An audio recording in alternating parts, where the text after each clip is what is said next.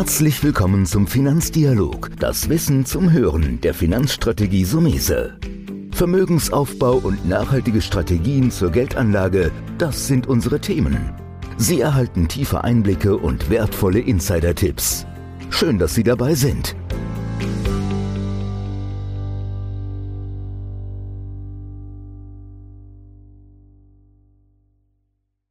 In unserer heutigen Folge geht es um Luxus. Und zwar, wie kann ich meinen Luxus richtig absichern? Ich habe mir als Interviewpartner eingeladen Rainer Glamser. Herr Glamser ist Versicherungsfachmann und Experte für die Absicherung von Luxusgegenständen. Erstmal, Herr Glamser, herzlichen Dank, dass Sie heute mit dabei sind.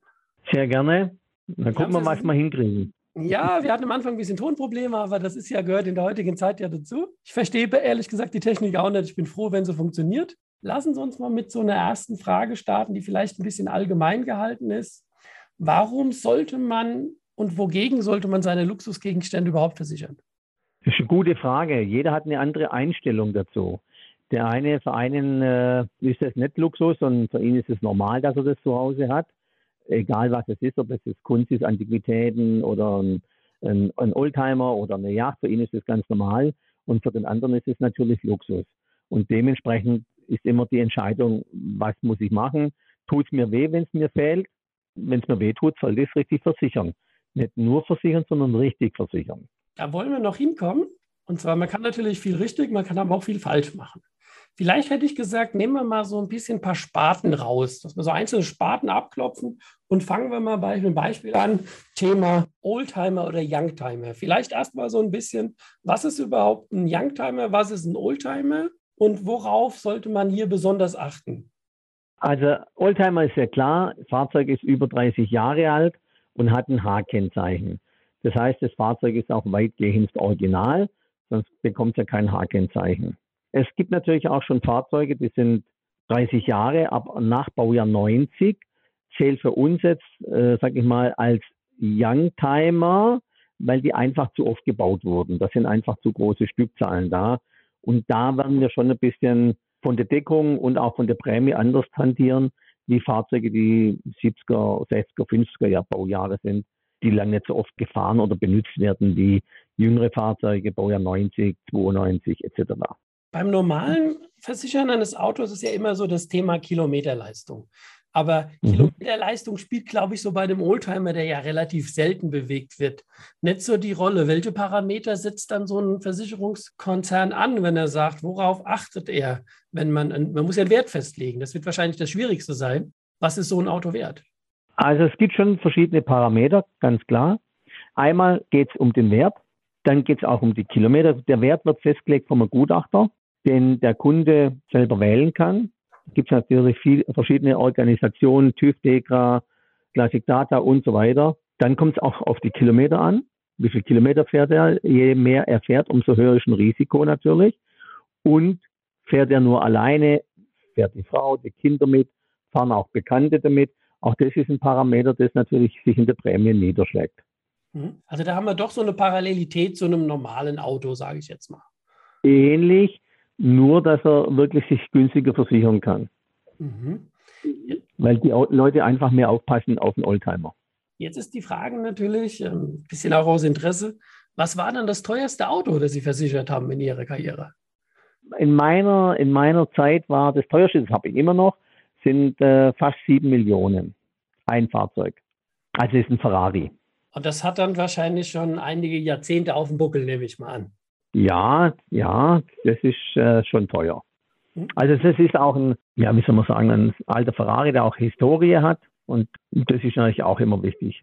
Mhm. Dass äh, wirklich vom Gutachter auch alles belegt wird. Warum ist das Auto so teuer? Ist es selten? Ja, nein. Ja, und ist es wirklich ein Original? Ich würde mal so ein bisschen in den Sparten weitergehen. Jetzt gibt es ja noch einige. Ich meine, Mainz liegt am Rhein, da bin ja ich zu Hause. Und da gibt es natürlich jede Menge Sportbooten.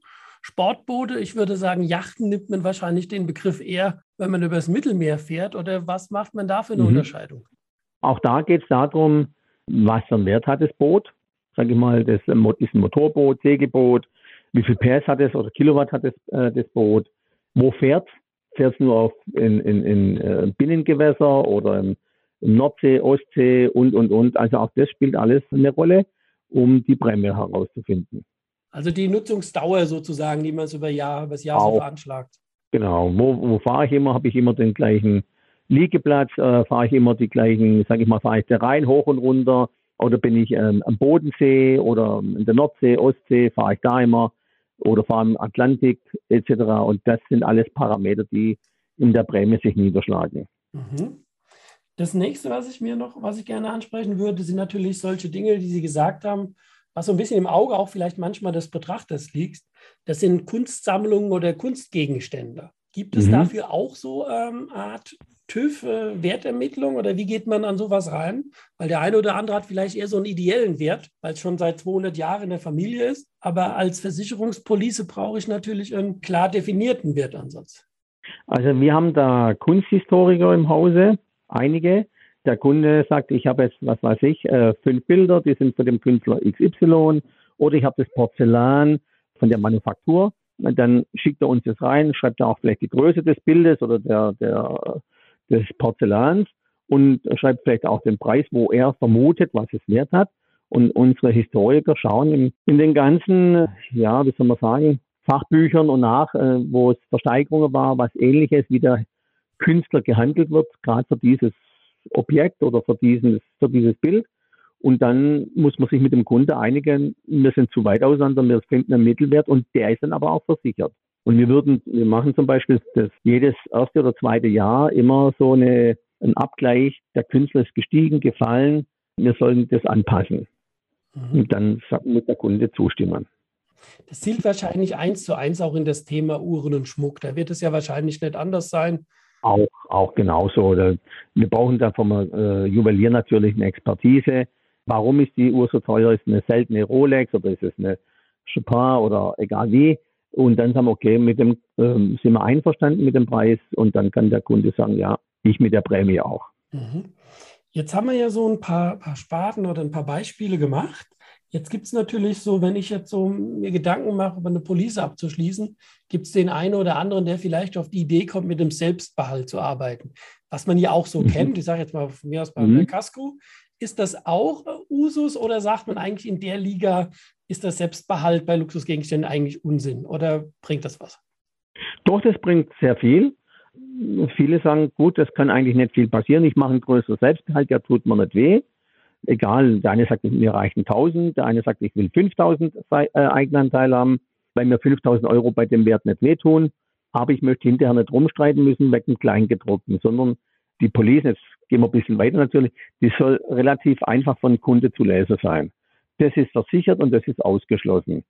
Und dann gibt es am Schadenfall nicht so viel Kleingedrucktes, man dann überliest auf Seite 35. Jetzt sprechen Sie natürlich ein, ein Thema an, wo ich mir auch Gedanken gemacht habe in der Vorbereitung das Thema mit den Bedingungen. Ich höre da so ein mhm. bisschen raus, also bei einer Versicherungsauswahl sollte ich keine nehmen, die sagen, hier, jetzt habe ich 60 Seiten Kleingedrucktes, sondern ist da weniger mehr, höre ich da so ein bisschen raus, klarer definierter. Klar definiert. Also wenn wir jetzt bei der Oldtimer sind, sage ich mal, ist mein Steckenpferd natürlich klar. Da heißt generell, wir versichern alle Gefahren, darum heißt es Allgefahrdeckung.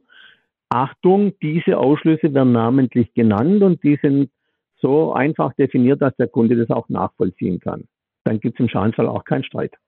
Mhm. Also, und, und dann noch mit dem Eigenanteil natürlich variieren. Ich, ich höre da so ein bisschen raus und ich glaube, da bin ich auch bei Ihnen, dass man das wirklich so mit diesen individuellen Aspekten sehen muss, dass man sich lieber ein bisschen länger Zeit lässt und nicht schnell, schnell hier im Internet, na, ich mach mal. Das ist ja oft so ein bisschen das alte Thema, Geiz ist geil und der Preis günstig ich glaube auch, und das wäre mein, mein Appell natürlich an die Hörer, wenn man schon etwas Teures hat, wenn man etwas Tolles hat und wenn man das auch als Luxus definiert, würde ich wahrscheinlich auch immer die Luxuspolice nehmen. Sprich, Allgefahrendeckung war da von Ihnen ein guter Hinweis. Was könnten Sie so dem, ich sage jetzt mal, Versicherungskunden in Spee oder worauf sollte man allgemein noch machen? So ein bisschen als Fazit, so aus Ihrer langjährigen Erfahrung, wenn man einen Anbieter sucht. Also ich würde immer die Bedingungen vergleichen, nicht die Prämie. Die Prämie würde ich ganz zum Schluss machen. Leider machen immer noch die Leute den Fehler, ach, der ist 100 Euro billiger, den nehme ich. Der hatte bestimmt das Gleiche drin. Das ist leider nicht so. In den Nischenversicherungen, wie jetzt gerade Kunst, äh, Oldtimer, Boot etc., etc., da muss man wirklich schauen, wie ist der Versicherungsschutz? und ist ja nicht nur vorne am Anfang gleich und hinter ist das Kleingedruckte in der Sparte schon wieder abgeschwächt. Das sind so Dinge. Und dann zum Schluss muss man vergleichen, was ist der Vorteil der gegenüber der. Und dann schaue ich auf die Prämie. Und wenn ich dann sage, der Mehrschutz ist es mir wert, dann zahle ich auch die Prämie. Oder ich sage, mir reicht der, der kleinere Schutz, dann kann ich auch zu einem anderen Anbieter gehen, der günstiger ist. Aber ich vergleiche immer so, das ist jetzt nichts gegen die Marke. Ich habe einen Kleinwagen, ich sage jetzt mal keine Marke, oder ich habe eine Luxuslimousine. Die Luxuslimousine bringt mich auch von A nach B wie der Kleinwagen. Warum will ich eine Luxuslimousine? Weil ich dann entspannter ankomme, einfach äh, sicherer fahre, etc. Also kaufe ich mir die Luxuslimousine. Ich habe es mit Absicht keine Marke genannt. Aber ich denke, das ist verständlich. Warum soll ich die Luxuslimousine nehmen, wenn mir auch das Kleinfahrzeug reicht? Ich denke, das. Ich muss selber überzeugt sein. Ja, das ist doch nochmal eine gute, eine gute Zusammenfassung. Ja, an der Stelle, Herr Glamser, würde ich schon mal sagen, man mag, Sie sind vom Fach, machen das seit Jahrzehnten. Wir werden auch gerne in der Beschreibung des Podcast-Textes nochmal Ihre Kontaktdaten hinterlegen, weil ich kann nur sagen, auch in meiner Recherche, und Sie sind mir wärmstens von einem, ich nenne das jetzt mal gemeinsamen bekannten Mandanten empfohlen worden, der bei Ihnen ja auch schon mal einen Schaden hat. Und sind wir mal ehrlich, manchmal hat man immer das Gefühl, ob eine Versicherung gut ist, weißt du leider erst, wenn es zu spät ist. Aber da kann ich nur sagen, da haben Sie bei mir einiges schon gewonnen. Ich verbinde gerne äh, die Kontaktdaten in der Beschreibung. Wer eine oder andere das spezielle Problem hat, würde ich es gar nicht sagen, oder den, das Luxus hat, sich mit so Gedanken zu machen, eine ähm, Absicherung von besonderen Gütern, kann sich gerne an den Herrn Glamser wenden. Herr Glamser, von mir an der Stelle erstmal herzlichen Dank für die Einblicke die Sie haben. Und auf jeden Fall eine gute Zeit und herzlichen Dank, dass Sie dabei waren. Danke vielmals, sehr gerne. Und das ist das A und O, die Empfehlung, mehr kann man nicht tun und den Service bieten. Das war der Finanzdialog, das Wissen zum Hören der Finanzstrategie Sumese. Natürlich ist dieser Podcast keine Anlageempfehlung, denn jede Anlageentscheidung muss individuell getroffen werden. Idealerweise ist sie Teil einer ganzheitlichen Strategie, die exakt zu Ihnen passt. Dazu müssten wir uns persönlich kennenlernen. Besuchen Sie uns auf sumese.de